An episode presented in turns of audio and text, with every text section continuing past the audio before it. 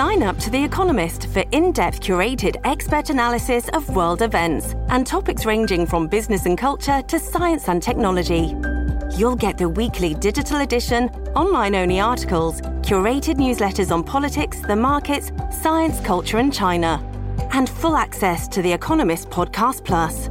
The Economist is independent journalism for independent thinking. Go to economist.com and get your first month free.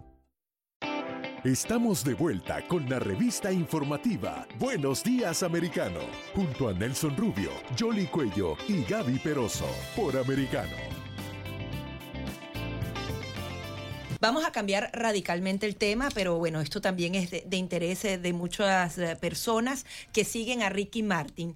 Él eh, está enfrentando un proceso, el día de hoy va a declarar a puerta cerrada este, sobre señalamientos que habría hecho su sobrino. Al parecer habría algún tipo de relación sentimental, se habla de amenazas de muerte, hay una cantidad de, temas que rodean este tema. Vamos a darle la bienvenida a Miguel Hernández eh, Vivoni, él es abogado litigante desde Puerto Rico. Muy buenos días, quería que nos explicara lo que ha sido este caso y ¿Cuál es el punto? ¿En qué momento nos encontramos en el proceso judicial contra Ricky Martin? Un placer estar con ustedes.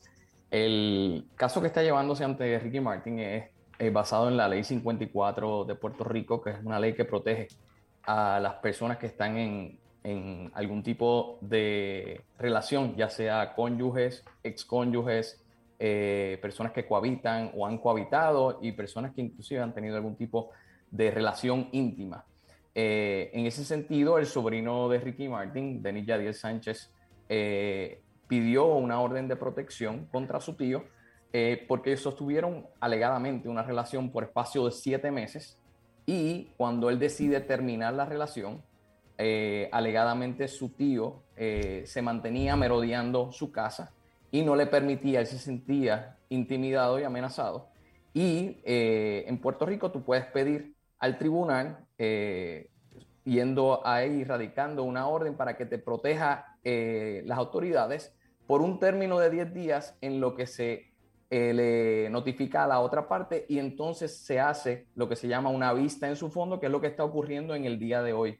Es que las dos partes van al tribunal, cada cual habla sobre lo que acontece y entonces el tribunal determina si termina la orden de protección o la hace de forma permanente. Eso es lo que en el día de hoy se estará determinando.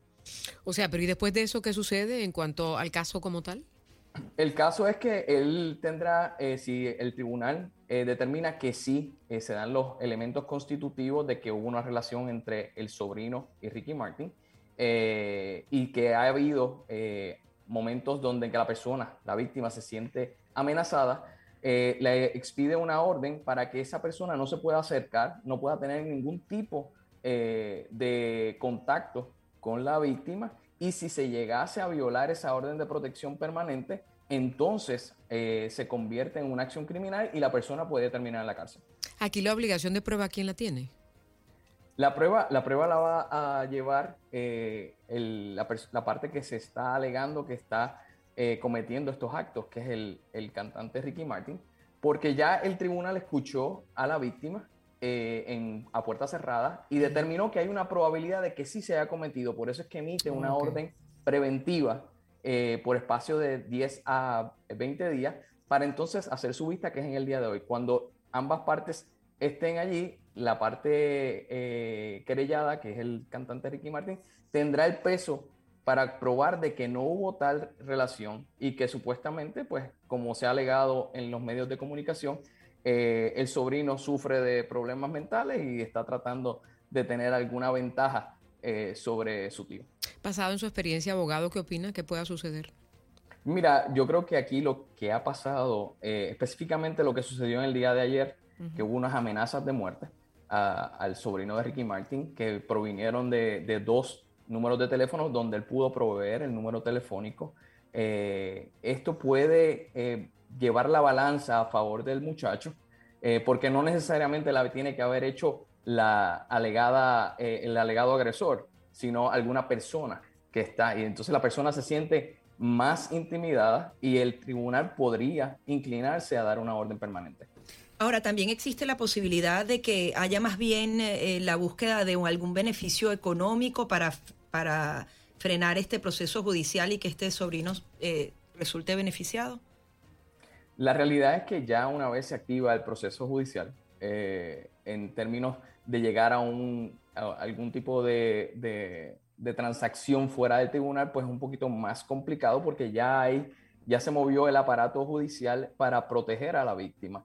Eh, lo más que podría pasar es que la, víctima no aparezca al tribunal y ahí es que podría eh, el caso eliminarse. Yo no creo eh, que eso vaya a suceder. En estos momentos ya han llegado las personas al tribunal y deben estar allí ahora mismo ante la juez que tomará su determinación próximamente. La realidad de este caso, tratando de entender, o sea, porque más allá del escándalo mismo, que si es Ricky Martin, o sea, todo lo que, los perolitos, adornos, cosas que, que, se le puedan poner eh, eh, eh, tratándose de un caso de este tipo, desde su punto de vista legal, ¿cree que sea un caso que proceda, la denuncia proceda, más allá de la supuesta amenaza, etcétera, etcétera? El propio hermano de Ricky Martin había salido negando todo esto, poniendo en duda la salud mental de, esta persona que acusa a Ricky Martin. ¿Cómo usted ve el caso? ¿Va a proceder? ¿No va a proceder?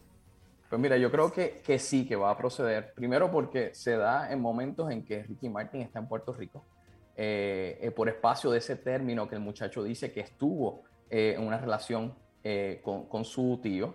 se da también los hechos cuando su hermano empieza a tratar de defender a, a Ricky Martin en las redes sociales, pero su hermano trabaja con Ricky Martin. Así que ahí está un poquito eh, eh, bias, como se dice en Puerto Rico, eh, con, con, su hermano. Yo creo que eh, sí va a proceder la orden de protección permanente y, y obviamente pues Ricky Martin tendrá que, que, tener mucho más cuidado porque una violación a una orden de, de protección permanente conlleva cárcel. No, yo creo que como para reforzar un poquito más lo que, lo que quería saber, Nelson, si no fuera Ricky Martin, este caso hubiera ido a los tribunales. Sí, Sí, en Puerto Rico, en Puerto Rico se da mucho eh, la orden de protección por su amplitud.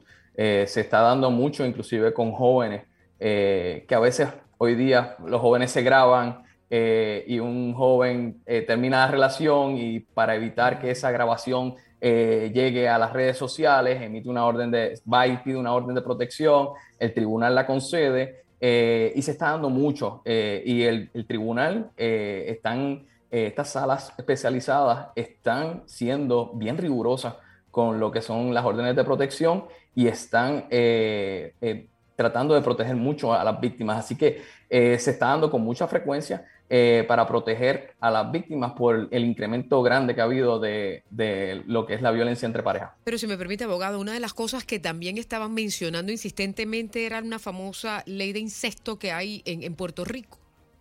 Sí, eh, la ley de incesto es, un delito en Puerto Rico que es cuando se da con personas que tienen consanguinidad. Eh, el problema del delito de, incesto es que su, eh, su definición es un poco ambiguo y hay interpretaciones de que cuando hay consentimiento entre dos personas adultas, no existe. Así que eso es algo que ahora mismo está en una zona gris que el Tribunal Supremo de Puerto Rico tendrá que eventualmente entrar a, poder hacer una determinación, pero eh, hay, dos escuelas, una de ellas te dice específicamente que tiene que haber eh, más allá una, un consentimiento, si hay un consentimiento, son personas mayores, el delito de incesto no, y no hay una relación de poder de uno sobre otro, no se va a dar. Y ya para finalizar, ¿hay algún tipo de movilización? ¿Los fans de Ricky Marty podrían estar ahí en las afueras del tribunal? Sí, aquí en Puerto Rico eh, obviamente se quiere mucho a Ricky Martin y, va a haber muchas personas que van a estar en el tribunal apoyando a, la estrella. Eh, lleva muchos años eh, llevando el nombre de Puerto Rico muy en alto, así que siempre tiene su grupo que lo va a estar apoyando y más aún cuando las alegaciones, las supuestas alegaciones, pues se han puesto en entredicho, pues van a tratar de alguna forma de que ese mensaje quizás llegue dentro del tribunal. Pues vamos a estar pendientes a ver cómo se desarrolla la audiencia en el día de hoy. Abogado, muchísimas gracias por estar aquí con nosotros. Un placer para mí. Buenos días, aquí en Buenos Días Americano era el abogado Miguel Hernández Avivoni, directamente desde Puerto Rico. Y vamos con información deportiva a esta hora en Buenos Días Americano.